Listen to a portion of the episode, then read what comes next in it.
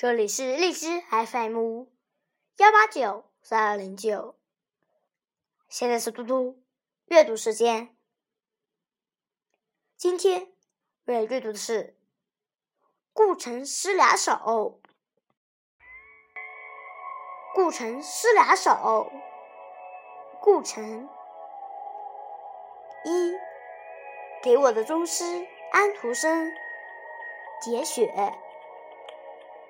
你推独木袍，像驾驶着独木舟，在那平滑的海上缓缓漂流。桃花像浪花散开，消失在海天尽头。木纹像波动的诗行，带来岁月的问候。没有旗帜，没有金银彩绸，但全世界的帝王也不会比你富有。你拥载着一个天国，拥载着花和梦的气球，所有纯美的童心都是你的港口。童话诗人顾城用自己的诗美学观和自己独特的心境，建构了一个梦幻般的诗的空间。在这里，没有昏暗的工作间，没有飞扬的巨蟹，有的是缓缓漂流的和独木舟。和散开的浪花，有的是用载着花和梦的气球。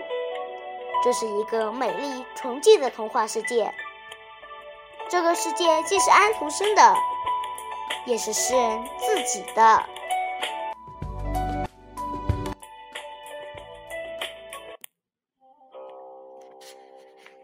二，毛虫和蛾子。毛虫对蛾子说。你的翅膀真漂亮，蛾子微笑了，说：“是吗？我的祖母是凤凰。”蛾子对毛虫说：“你的头发闪金光。”毛虫挺自然，可能我的兄弟是太阳。今天的嘟嘟阅读时间就到这里，谢谢大家。明天见。